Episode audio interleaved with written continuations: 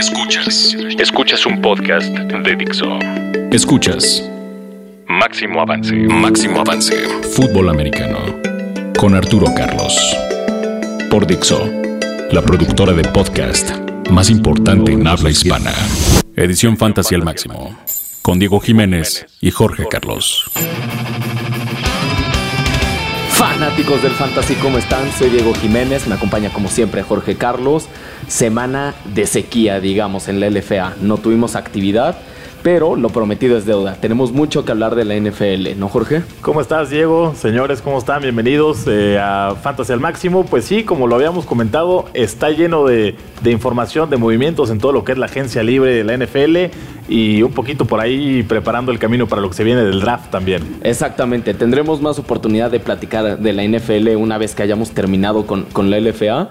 Se viene el draft, que seguramente tendremos que dedicarle un buen rato en, en, el programa de la próxima semana. Pero esta semana nos toca algo que habíamos dejado muy de lado con toda la actividad de, de la Liga Mexicana y es la agencia libre de la NFL. Así que aprovechemos es, esta sequía, digamos, del LFA para hacer un, una recapitulación de todo lo que pasó, hablando de lo que es relevante para Fantasy, ¿no? Sí, por supuesto, y yo creo que podríamos empezarnos con el, el receptor que sale de los Saints por trade con, con los Patriotas de Nueva Inglaterra que es Brandon Cooks, ¿no? ¿Qué opinas de este, de este cambio aquí? Creo que es bastante osado lo que, lo que logra el coach Bill Belichick, pero creo que bastante atinado para su equipo. No sé qué tanto vaya a encuadrar en el, en el estilo de juego ofensivo de los Patriotas, siendo que no es un equipo que, sobre todo Tom Brady, no es un, no es un coreback que vaya profundo, ¿no? En sus pases siempre se le ven rutas de 10 yardas, 15 yardas, exagerado 20 yardas, y por eso usa tanto a sus, a sus tight ends usa a, a, a, receptores más como slots, como es el caso de Julian Edelman y, y Dania Mendola. Entonces, no sé qué tanto vaya a funcionar, pero definitivamente va a poder abrir las secundarias hacia atrás. Es interesante. La verdad es que lo que hizo Brandon Cooks en los Saints fue muy bueno. A mí, en lo personal, me gusta mucho Drew Brees como coreback.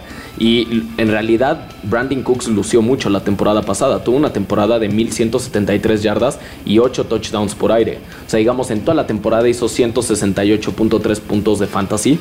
Creo que no es nada malo, sobre todo por la calidad de ofensiva en la que se encontraba probablemente ahora vaya a estar en una posición en la que el, el, juego aéreo va a estar mucho más repartido y eso a lo mejor le va a impactar un poco en los puntos de fantasy. Definitivamente no va a ser la opción 1 ni la 2, pero sí creo que podría disminuirle bastante la carga a, a Dani Amendola y eso podría impactar el valor de, fantasy de, Amendola y subir un poco el de Cooks. Sí, yo creo que eh, lo que va a pasar con Cooks en, Patriotas es que justo va a bajar el de, el de Dani Amendola y también el de Julian Edelman. Entonces, eh, vamos a ver ahí qué tal se reparte Como receptor, creo que es el wide receiver con más condiciones en todo el equipo. Entonces, vamos a ver qué tan bien lo saben usar. Y pues bueno. Eh... O sea, si hoy fuera el draft, ¿tú draftearías primero a Brandon Cooks que a Edelman o a Mendola? Sí, por supuesto. Tanto Edelman como Mendola, de hecho, salieron drafteados en, en, en rondas super altas. Sí, eh, vamos, los dos son, son, de rondas de doble dígito, ¿no? Sí, exacto. Y además nunca fueron, eh, realmente ninguno de los equipos en los que estuvieron fueron un buen fit para, para las ofensivas. Ni, ni a Mendola en Dallas, ni a Mendola en, en, en San Luis. O sea, realmente es hasta que llegan a este esquema de Bill Belichick ofensivo en el cual, como slot, funcionan perfecto. O sea, no son jugadores que vayan con rutas profundas. Entonces, aquí ellos sí funcionan. Brandon Cooks no. Ahora vamos a ver qué tal funciona Brandon Cooks hoy como realmente pudo funcionar eh, Randy Moss en su momento, ¿no? Hace unos años con, con los Patriotas. Pero bueno, eh, ahora, ¿cómo ves? El siguiente movimiento a mí me parece fantástico por lo que representa en la agencia libre, lo de Brandon Marshall cambiándose, exactamente, cambiándose de club en la misma ciudad, de los, de los, de me los gusta, Jets a los Giants. Digamos, me gusta para, para Brandon Marshall. Creo que, que, es una ofensiva que va mucho más acorde con su juego. Creo que el, su valor de fantasy va a subir mucho. Me preocupa cómo va a impactar sobre todo Sterling Shepard, que fue un rookie que tuvo una muy buena temporada, tanto, tanto digamos en el juego real como, como en fantasy. Creo que esto impacta fuertemente su valor. Inclusive podría, podría arriesgarlo a, caer hasta el final de, de, los drafts de fantasy, ¿no? Sí, por supuesto. Creo que ahí en, en, ligas que no son Dynasty, cuando vayan a encontrar todo Sterling Shepard ahí vivo, eh, lo van a poder encontrar en la cuarta o en la quinta ronda. Eh, porque realmente tanto OBJ como Brandon Marshall yo creo que se van dentro de las primeras 15, 18 selecciones. Yo no creo que, tan rápido, la verdad es que eh, Beckham a mí, me preocupa su, inestabilidad Marshall definitivamente podría no estar en las 18 primeras selecciones, pero sí en las primeras 3 o 4 rondas.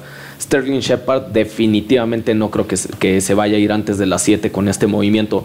Y eso que tuvo una buena temporada. Ahora, Brandon Marshall, digamos con, con la pobre ofensiva que, tuvo en los Jets la temporada pasada, no tuvo le pegó casi a las 800 yardas, yardas por aire y tres touchdowns, que fueron casi 97 puntos de fantasy. Sí, bastante bueno, sobre todo, sí, lo que dices, y, y, en los Jets él era realmente el foco de toda la secundaria, ¿no? Lo veíamos muy seguido con, con doble cobertura y con todo y todo tuvo esos números.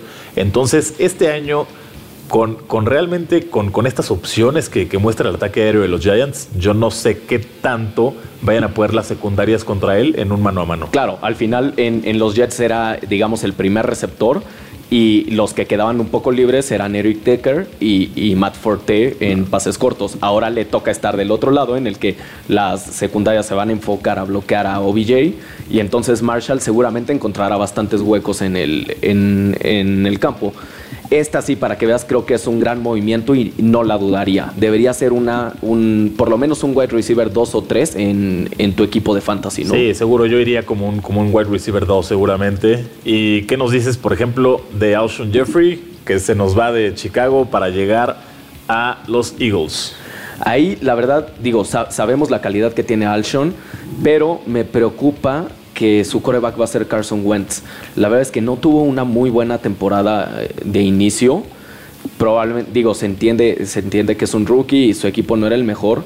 En realidad tiene un buen cuerpo aéreo que ha dejado, pues, ha dejado mucho entredicho la calidad. Al final, todos, todos decimos que, que, son buenos jugadores, pero entre todos no han hecho nada, ¿no? Sí, por supuesto, se ven, se ven ahí figuras como Aguilar, se ve se ve ahí por ahí Jordan Matthews.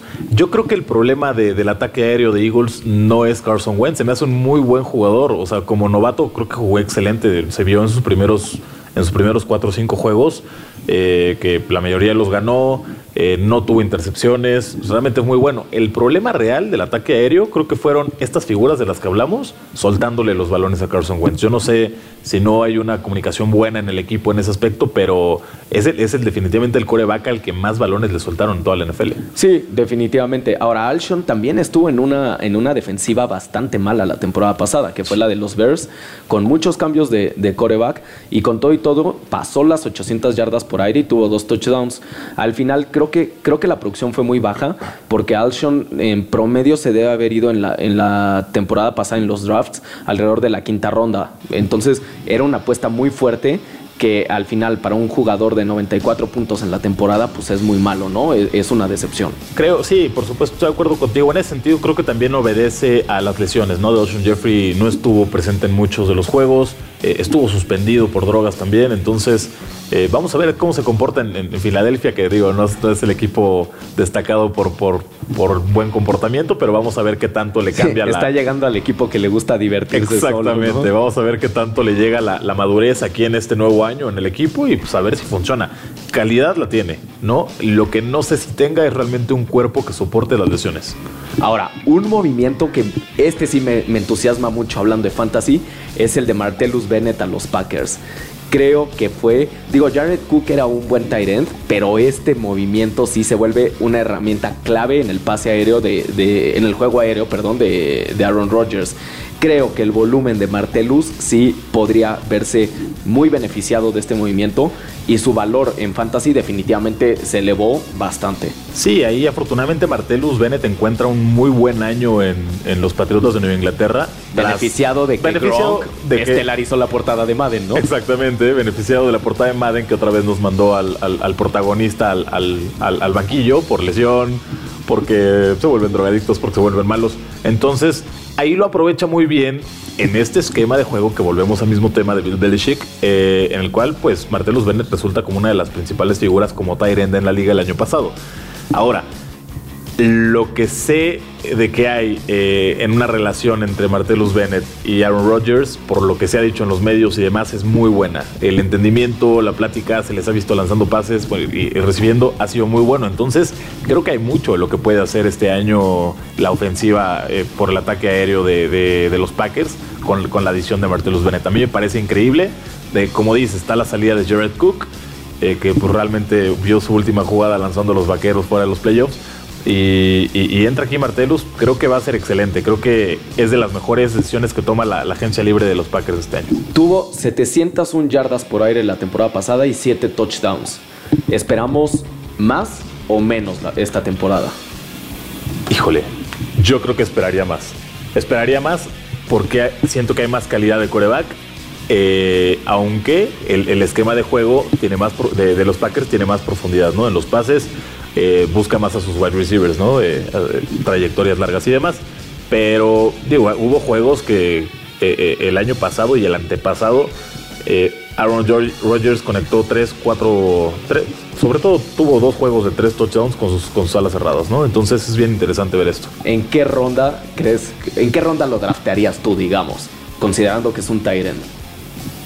Yo me lo llevaría en la tercera. ¿En la tercera? Sí. Se estás hablando de un nivel tipo Gronkowski. Sí, por supuesto. Digo, Gronkowski definitivamente sale como uno de los principales wide receivers ¿no? en el fantasy. Generalmente es un receptor de primera ronda o de la mitad de para abajo de la segunda. El problema de Gronk este año creo que va a ser las lesiones que ya están comprobadas, ¿no? Que, su cuerpo al final ya no responde tan bien. Eh, los Una operación de columna es, complicada, ¿no? Sí, sí, por supuesto. Y todos los, todos los, los, pues, los, apoyadores y, la secundaria cuando lo quieren taclear se le van abajo, entonces obviamente eso desgasta y desgasta más al jugador.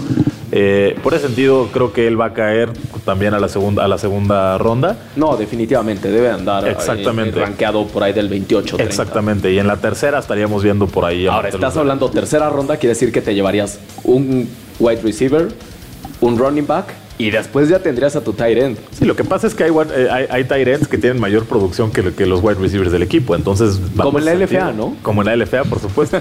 Entonces, eh, digo, tenemos el caso de Rob Gronkowski, que produce mucho más que muchos wide receivers número uno. Eh, tenemos a Travis Kelsey, ¿no? En, en, los Kansas City Chiefs. Entonces, digo, hay varios ejemplos. Sí, pero Kelsey es un ronda 5, digamos, ronda 6. Vamos a ver. Yo, yo tomaría antes a un tight end que produce más que un wide receiver eh, que un wide receiver que produce menos Kelsey que o Bennett. de ellos. ¿Perdón? Kelsey o Bennett. Para este año, Travis Kelsey otra vez. Definitivamente. Sí, seguro. Muy bien. Y después está un cambio que este, este movimiento de agencia libre sí no lo veíamos venir, ¿no? Que es Terrell Pryor, que se va de los Browns a los Redskins.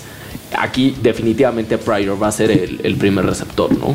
Me, llama mucho la atención, sí, lo que dices, ¿no? Llama, llama la atención el hecho de que los Browns hayan preferido deshacerse de Terrell Pryor y traer a, un Kenny Britt de los Rams eh, por un contrato largo, ¿no? De cuatro, de cuatro años.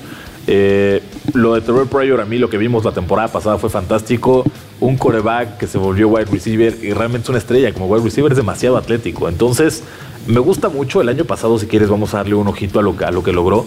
Eh, como pasador, bueno, tuvo ahí un par de pases, generó 41 yardas. Corriendo la bola, tuvo, tuvo ahí una carrera de 21 yardas y un touchdown. Y, y, y, como receptor tiene cuatro touchdowns y arriba de las mil yardas.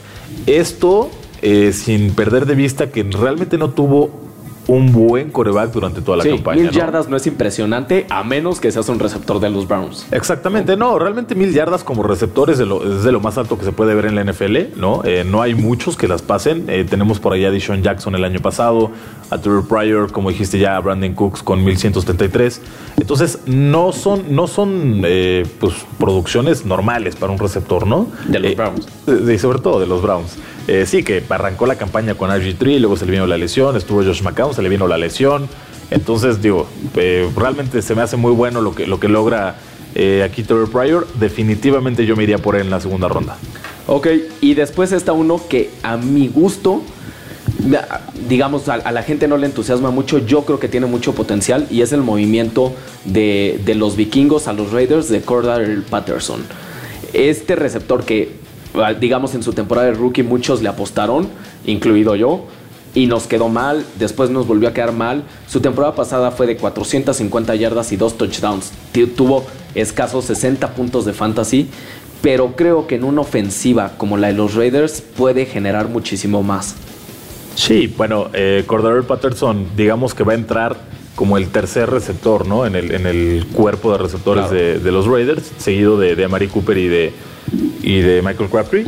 Eh, y ahora está la adición de Jared Cook, que también puede ser que el impacte. Exactamente, bastante. Yo no sé qué tanto me iría por Cordero Patterson eh, en una ronda baja, pero sí lo consideraría, por supuesto, como un wide receiver es 3. ¿no? Sí, es drafteable y como un wide receiver 3. Sobre todo eh, drafteable porque realmente los dos primeros receptores del equipo son muy utilizados, ¿no? Realmente el, ataque aéreo es de lo más importante que tiene el equipo, entonces no podemos descartar nunca una lesión ahí empezada la temporada al principio ¿no? Entonces yo sí me iría por él, lo tendría en la banca, por supuesto, y, lo consideraría ahí como un, como un wide receiver número 3. Sí, definitivamente. Y después está justo el otro movimiento que comentabas, que es el de Jared Cook, que se va de los Packers a los Raiders.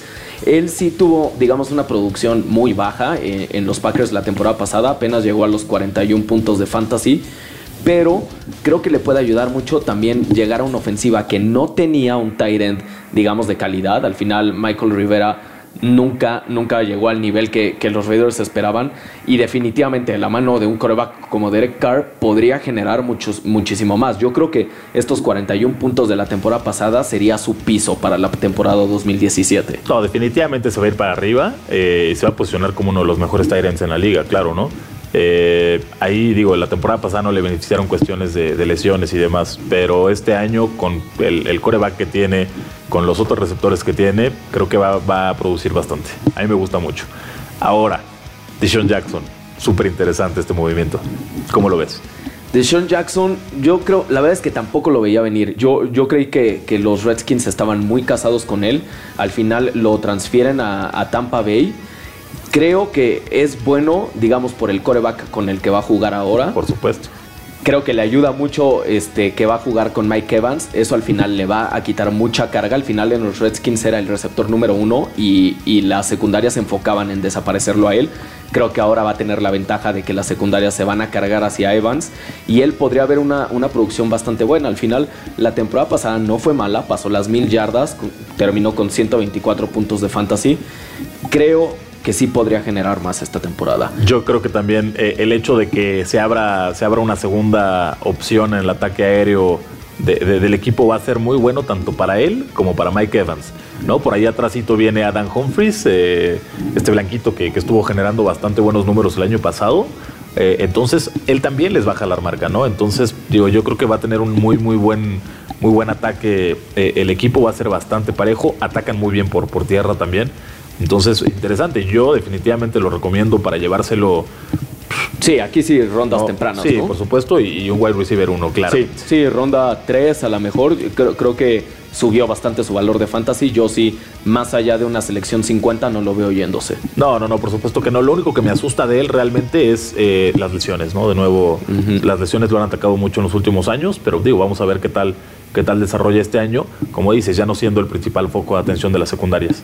Exacto. Después está uno que ya no sabemos si creerle o no. Eddie Lacy se va de los Packers a los Seahawks. A mí en lo personal me gusta el, el movimiento. Creo que eh, le podría ayudar. Al final en, los Packers ya estaba muy quemado. Y aunque se está yendo, digamos, un equipo con, con menor calidad de línea ofensiva, creo que, podría ayudarle. Definitivamente no creo que esté aumentando su valor de fantasy. No creo que sea una apuesta más, más temprano que la ronda 8 o 9. Pero creo que, creo que podríamos esperar una producción decente de, él este año. Al final, la temporada pasada fue muy mala, fue de 360 yardas por tierra. Apenas, digo, no le pegó ni a los 40 puntos de fantasy. Sí, no, terrible. Su, año pasado fue muy malo, lesiones en la rodilla, eh, un sobrepeso incalculado. Eh, y eso que había bajado contra el 2015. Sí, por supuesto, había bajado de peso. Eh, no sé, tío, yo no sé qué esperar de él. Yo no me aventuraría por él para nada. Eh, por un lado va a estar atrás de Thomas Rose.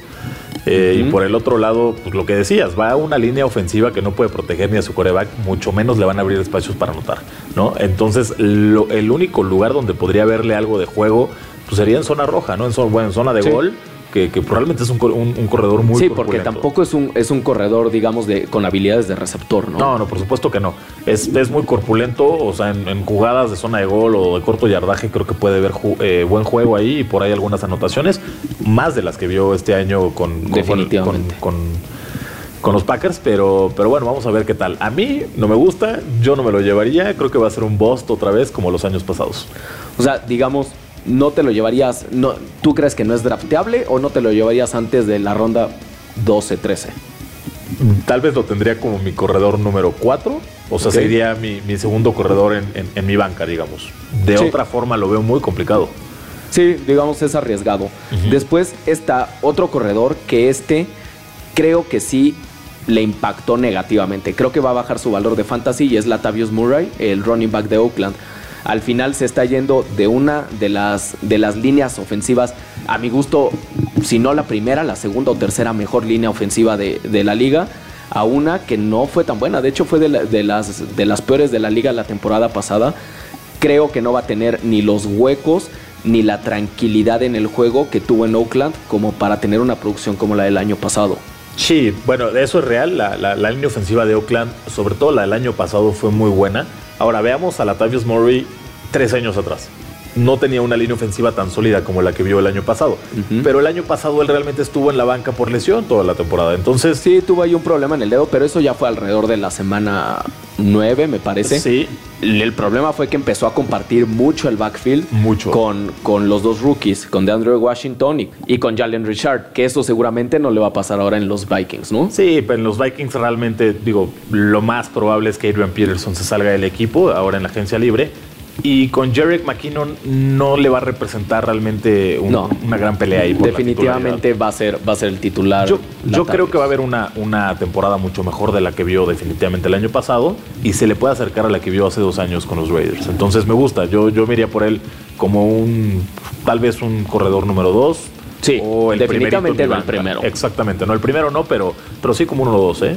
sí, el 2 alrededor ronda 6, digamos 5 6 es, es, aceptable. Sí, por supuesto. Por último, eh, digamos en, en, los running backs está un movimiento, este sí es muy interesante porque creo que nadie lo esperaba, y es Tim Hightower, el running back de los Saints, que se va a los 49ers, se va digamos de, del equipo en el que cerró siendo el titular o por lo menos teniendo, teniendo la mayor carga, carga de trabajo a uno que definitivamente no va a ser el primer running back, ¿no? Sí, así es. Eh, tiene una muy buena temporada el año pasado, digo, en un equipo que no se caracterizó por mover la bola por tierra. Ni por aire.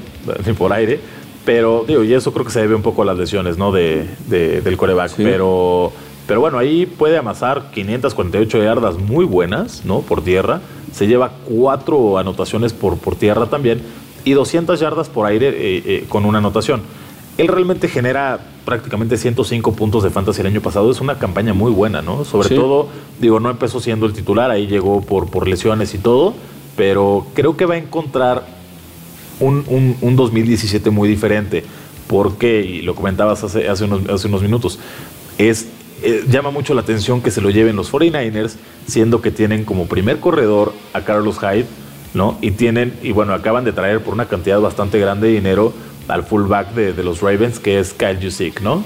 Entonces, digo, vamos a ver cuál es el rol que tiene Tim Hightower este año, pero definitivamente también podría ser un corredor número dos. Es bueno, digamos, su valor de fantasy sí cayó, ¿no? Sí, se ve impactado. Con sí este cae porque evidentemente va a llegar, va a llegar, si bien le va, como segundo corredor, ¿no? Al equipo. Exacto. Después está un movimiento interesante, que es el del coreback Mike Lennon, que se va de los Buccaneers a los Bears. Él definitivamente va a ser más que la temporada pasada, porque la temporada pasada tuvo, amasó la brutal cantidad de nueve puntos de fantasy. Sí, detrás de James Winston, evidentemente no iba a haber ninguna producción por aire este, este jugador, pero ahora se va a los Osos de Chicago y ahí, bueno, lo más probable es que vaya a quedar como el, como el, titular, ¿no? Con la salida de Jay Cutler. Sí, no, obviamente no es, no, no debería ser, yo ni siquiera drafteable, ¿no? Pero Sí, yo creo que, digo, yo me iría por muchos otros corebacks muy buenos en la liga. Lo dejaría él exagerado como un suplente, pero ni siquiera en el draft. Me esperaría a ver cómo empieza la Agencia libre de, del fantasy, ¿no? Así es.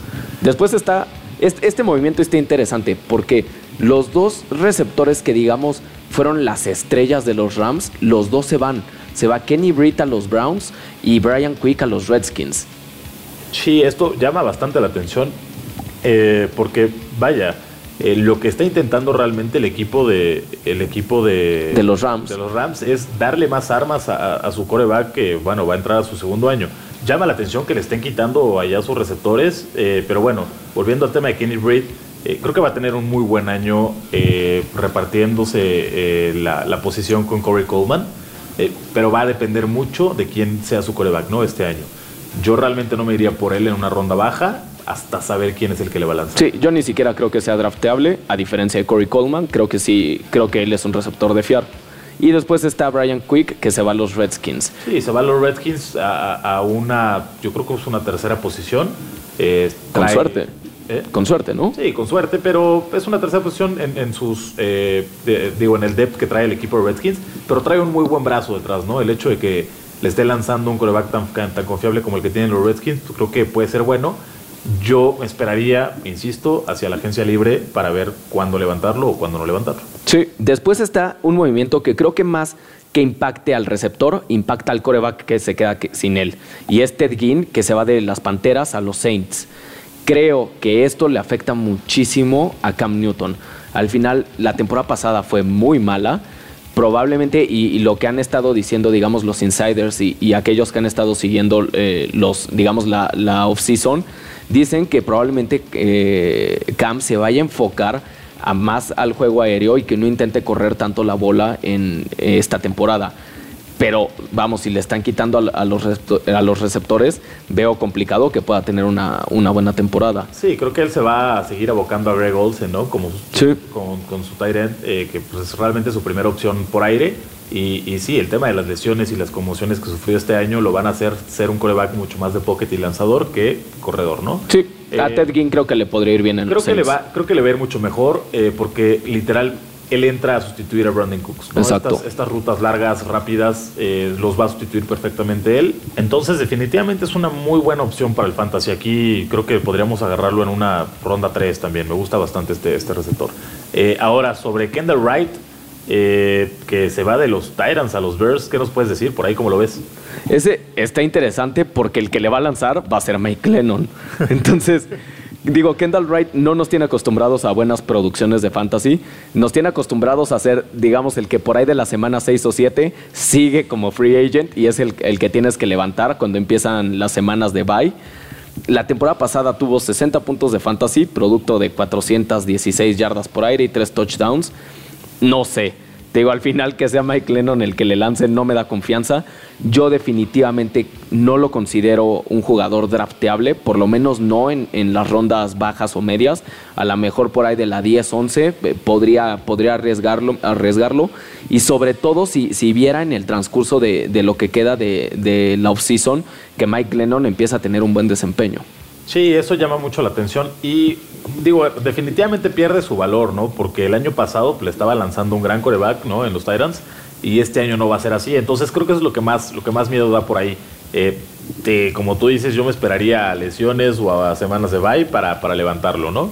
Eh, y bueno, eh, Josh McCown, ¿cómo lo ves? Creo que es una, una, una situación muy parecida, es un coreback no drafteable eh, se va a los Jets, que dejan unos zapatos también no muy llenos, eh, la ausencia de, Ryan Fitzpatrick, pero no sé, digo, es un, es un coreback ya muy lesionado, que trae un Bryce Perry por ahí en su segundo año que creo que lo podría sustituir en la titularidad. Sí, definitivamente. Me parece que también en los Jets está Christian Hackenberg. Entonces, no creo que vaya a ser el titular. Probablemente vea un par de semanas de juego, pero no más de eso. Vamos a echarnos, si quieres, una, una ronda, digamos, flash con, con los que nos quedan.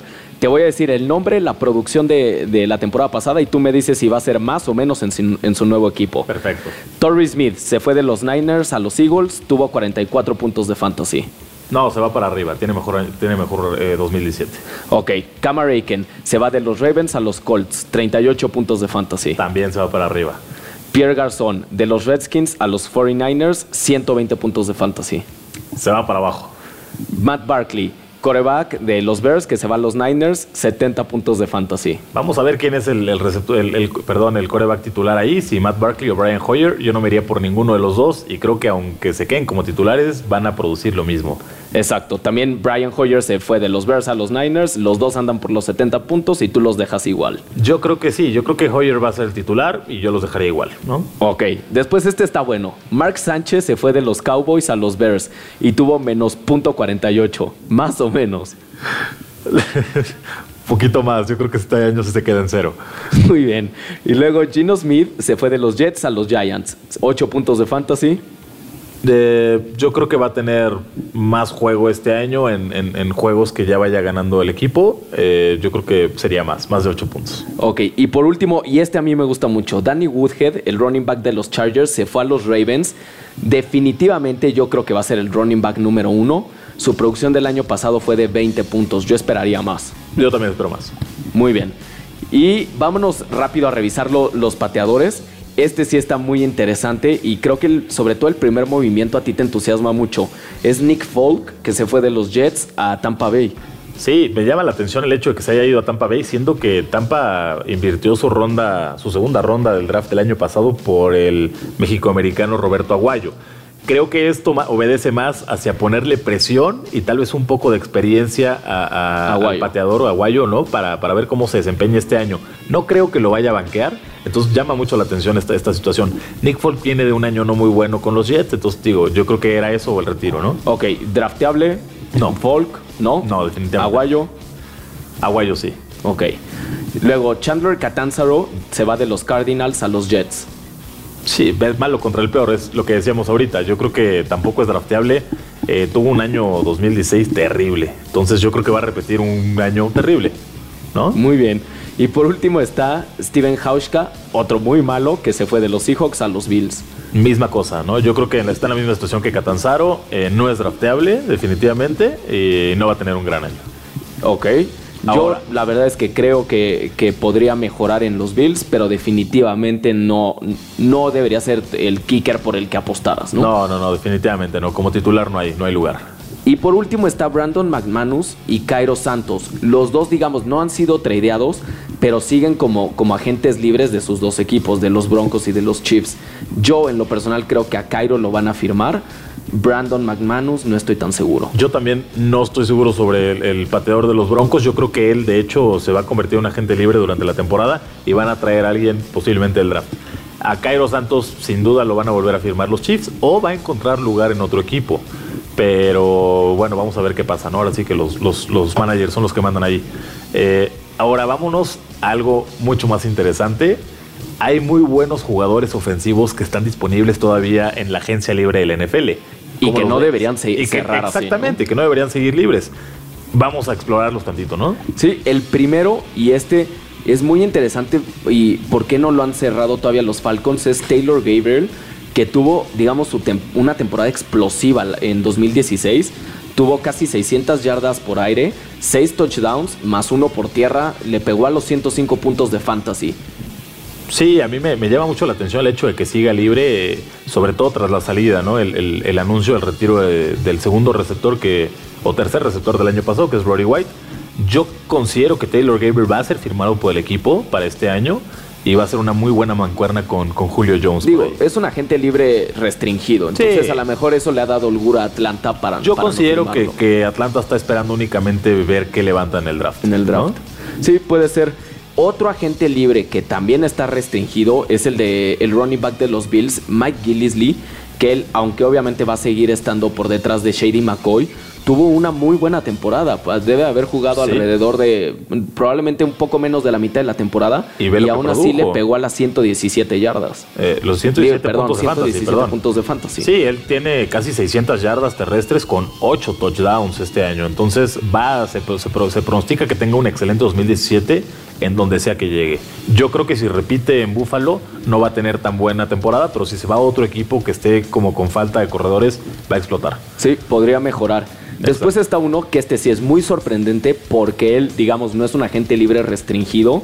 y es el, el running back de los Steelers de Angelo Williams él sí lo debieron haber firmado en el minuto uno que arrancó la agencia libre, ¿no? Yo también considero, eh, pero tampoco creo que asusta la situación. Yo no, no veo a, unos Steelers dejando únicamente a, Bell como, como el, único corredor ahí en el backfield. Eh, no sería inteligente, ¿no? No, por, por la cuestión de lesiones que ha presentado Livion Bell en los últimos años, ¿no? Entonces, y por otro lado, ha tenido D'Angelo Williams una excelente producción como corredor ya sea como, como sustituto de Livion o cuando ha estado como titular tras las suspensiones o lesiones de Livion Bell. Entonces creo que no va a continuar como, como agente libre. Creo que cualquiera que lo vea en el draft en su fantasy debería ir por él. ¿No? Ahora, eh, se nos presenta un caso todavía más llamador de atención, que es Liga Red Blonde de, de los Pats. Eh, tiene un año excelente el año pasado eh, probablemente el mejor de, su carrera. Yo creo que fue el mejor de su carrera. Eh, tiene 225, casi 226 puntos de fantasy, producto de 18 touchdowns con 1161 yardas. ¡Wow! Eh, sí, estás hablando que por lo menos anotó una vez en cada juego. Sí, y, lo que llama mucho la atención aquí es que estuvo repartiéndose el backfield en varios juegos con Dion Lewis y con James, James White por ahí. Entonces, un, un Blunt en, un esquema donde él sea el corredor uno, cuidado. ¿A dónde lo mandarías? Híjole, no tengo ni idea. ¿Tú? Yo creo, a mí me gustaría verlo en Oakland. No veo próximo a cerrarse el tema de Marshawn Lynch y creo que, que LeGarrette podría complementar muy bien. Al final, la línea ofensiva de Oakland le podría ayudar mucho a tener una, una temporada mucho mejor que la de la temporada pasada. Sí, creo que, creo que estoy de acuerdo en ese sentido. Eh, definitivamente va a encontrar un gran spot en cualquier equipo. Va a ser un, corredor caro, pero llévenselo cuando lo vean en, su draft. Llévenselo pronto. Digamos, aunque está de agente libre, sigue siendo 100% drafteable, ¿no? Definitivamente y como, y como corredor número uno, además. Sí, sí, definitivamente. Después está alguien que no es nada drafteable y es Kaepernick. Él está como agente, agente no restringido de los 49ers y la verdad es que, digo, comparado contra los corebacks que revisamos que, ya se movieron de equipo, no tuvo una temporada mala. Al final le pasó los 200 puntos de fantasy. Sí, realmente jugó, jugó poco, pero bueno, amasó por ahí 2.200 yardas, poquito arriba por aire. Eh, tiene 16, 16 eh, anotaciones por, por aire para cuatro intercepciones. Ahora, es un es un coreback que va a entrar como, como, como backup en cualquier equipo el que vaya. Yo no creo que llegue como titular a algún equipo del NFL. Como tú dices, yo creo que no es drafteable. Sí, no. Y después está Jamal Charles, otro que yo creo que sigue siendo drafteable aunque no tenga equipo. Seguramente va, va a encontrar uno antes de que arranque la temporada tuvo una muy mala temporada, digamos, en fantasy por, por el tema de las lesiones en 2016. Solo tuvo 11 puntos de fantasy, pero al final sabemos que, que su, su capacidad de generar en fantasy es, muy, muy alta. Sí, claro, un Jamal Charles eh, saludable sería abatidor de cualquier liga de fantasy, ¿no? Sí, podría ser un running back, a lo mejor no uno ya, pero sí dos. Sí, sí, me gusta, me gusta. Vamos a ver cómo, cómo se presenta en este 2017, porque no olvidemos que no juega desde 2014 una temporada completa, ¿no? Entonces, pues bueno, vamos a ver qué hay. Ahora, RG3, ¿qué le ves? ¿Qué no le ves? A mí me gusta no mucho. No le veo futuro, yo creo que ya. Exactamente, yo no le veo futuro. A mí me gusta mucho cómo juega. El problema es que nunca juega, ¿no? No tiene rodillas. Entonces, eh, también es otro coreback que está libre que va a llegar a un equipo del NFL como backup y que no es drafteable en el fantasy. No, definitivamente en fantasy no es drafteable. Yo inclusive podría pensar que esta temporada va a arrancar y él va a seguir siendo agente libre. Probablemente pueda, pueda encontrar algún equipo eh, conforme se vayan dando las lesiones en, esta temporada. Sí, es probable, es probable. Eh, digo, me gusta, pero vamos a ver qué, ofrece. Ahora está el corredor Justin Forsett, eh, que pues lo agarraron los Broncos al final del 2016. Eh, tras un muy mal año de producción, en los Broncos tampoco produjo mucho, entonces, digo... Yo creo que él sí ya vio pasar sus mejores. Ya, ya, ya vio, ya vio, ya escuchó las mejores canciones de la noche. Entonces, eh, tampoco se me hace un corredor drafteable. Vamos a ver, pues, lesiones y todo esto durante la temporada. Exacto. Pero a mí no, a mí no me, no me encanta la idea, ¿no? No, me llama la probablemente encuentre equipo antes de que arranque la temporada. Pero sí, a menos a menos que, encontraran un equipo, digamos, con, una buena línea ofensiva y sin un buen cuerpo de corredores, que, se ve bastante complicado. Sí, bastante complicado. Este, a lo mejor podría llegar a Green Bay, creo que es uno de los pocos equipos que quedan con estas características. Al final su backfield solo tiene a Ty Montgomery y a Christine Michael. A lo mejor ahí podría, podría volverse alguien drafteable en, rondas del final del draft. Pero al día de hoy, digamos, no es confiable. Sí, no, para nada. Luego tenemos al flamante Adrian Peterson. Que él sí es 100% drafteable, ¿no? 100% drafteable que no les importe si se lesiona en la semana 2 o en la 3. Seguramente les va a dar una muy buena semana 1 o una muy buena semana 2. Eh, digo, Adrian Peterson tuvo, se lesionó en la pues, primera semana del año pasado. Eh, realmente, probablemente no produjo nada, produjo 6 puntos de fantasy. Pero es un, es un sí o sí, ¿no? Es el mejor corredor que ha visto la liga desde el año 2007 que fue drafteado. Entonces, digo, de nueva cuenta yo digo, llévenselo exagerando en la tercera ronda. Aunque supieras que se va a volver a lesionar en las primeras tres semanas. No me importa, es excelente. Llévenselo en la tercera ronda. Muy bien, alguien que sí definitivamente ya vio, ya, ya bailó el vals y ya le toca irse a su casa es Ryan Fitzpatrick, ¿no? Difícilmente agarrará un equipo eh, antes de que arranque la temporada y difícilmente será el titular, sobre todo con, el currículum que trae de la temporada pasada. Sí, tuvo un 2016 terrible. Eh, yo creo que aunque llegue como titular un equipo, lo bancaría inmediatamente en la semana 1, 2 o 3. Entonces ya no es un coreback drafteable, no va a repetir jamás lo que hizo en 2015. Eh, pues bueno, adiós, adiós a Fitzpatrick, ya son más de las 12. Se le acabó la magia a Fitzmagic. completamente. Y en el último spot eh, de, jugadores libres que tenemos por ahí en la agencia libre está el coreback saliente de los, de los Chicago Bears, que es Jay Cutler. A mí personalmente me gusta mucho, es un coreback muy completo, eh, se me hace constante, realmente creo que no ha tenido el equipo, no ha encontrado el equipo en los Bears que se enfocan mucho en la defensiva. Entonces, vamos a ver si puede encontrar una ofensiva que lo, que lo reciba. Que ajuste mejor. Exactamente, que, se ajuste mejor al juego y donde realmente pueda, pueda de, eh, pues, desempeñarse como, como, como él mejor lo hace, ¿no? Como lo hizo en su momento en Denver, por ejemplo. De cualquier manera, digamos, al día de hoy no es drafteable. No, por supuesto que no. Digo, habrá que esperar a ver dónde, dónde cae, pero definitivamente no lo tomen. No es coreback de, primera ronda, de segunda ni de décima. Sí, no, Hay, que ver qué hay en la agencia libre ya arrancada la temporada y ver qué onda con él. Habrá que ver qué pase después del draft, ¿no? Exactamente, pero tío, por, por ahora no me llama mucho la atención. Eh, y pues bueno, creo que, creo que esa es como toda la aproximación que podemos hacer sobre la agencia libre en este programa. Por lo menos en lo que es relevante al fantasy. Exactamente, digo, hay algunos otros jugadores, eh, hay muy buenos eh, movimientos. en, en, línea ofensiva, hay muy buenos movimientos en, las defensivas de los jugadores, de, los equipos, pero bueno, por no ser, por no ser eh, importantes o relevantes para temas de fantasy, no los mencionamos. No, tendremos tiempo de platicar de esos movimientos una vez que haya pasado el draft. Exactamente, y, ver, y ver cómo se ajustan, sobre todo cuando hablemos de las defensivas de los equipos. Exacto. En realidad, eso es todo por hoy. Nos escuchamos dentro de ocho días con el resumen, digamos, de, los playoffs de la LFA, que va a estar, creo que es una de las semanas más emocionantes de la liga, ¿no? Definitivamente es de las más emocionantes. Incluso podría atreverme a decir que puede ser más emocionante que la final. Vamos a ver qué hay. Eh, la otra semana, bueno, pues ya lo comentábamos el programa anterior. Tenemos a Eagles contra Mayas, creo que es un matchup imperdible, imperdible. Entonces, eh, eh, échenle un ojito por ahí. Eh, del otro lado está Raptors, contra Dinos, que probablemente nos den un juego como el que nos dieron en el, en el juego 1, en el que se enfrentaron durante la, temporada, durante la temporada. Entonces puede ser bueno. Eh, échenle un ojo, vayan al estadio el próximo domingo, no se lo van a, no se lo van a arrepentir, pero ni tantito. Entonces, eh, pues bueno, me llama mucho la atención lo que podamos ver, platicar después de, lo acontecido el siguiente domingo. Y vamos también a abordar con, con, un invitado especial por ahí. Eh, lo que se viene para el draft de la NFL.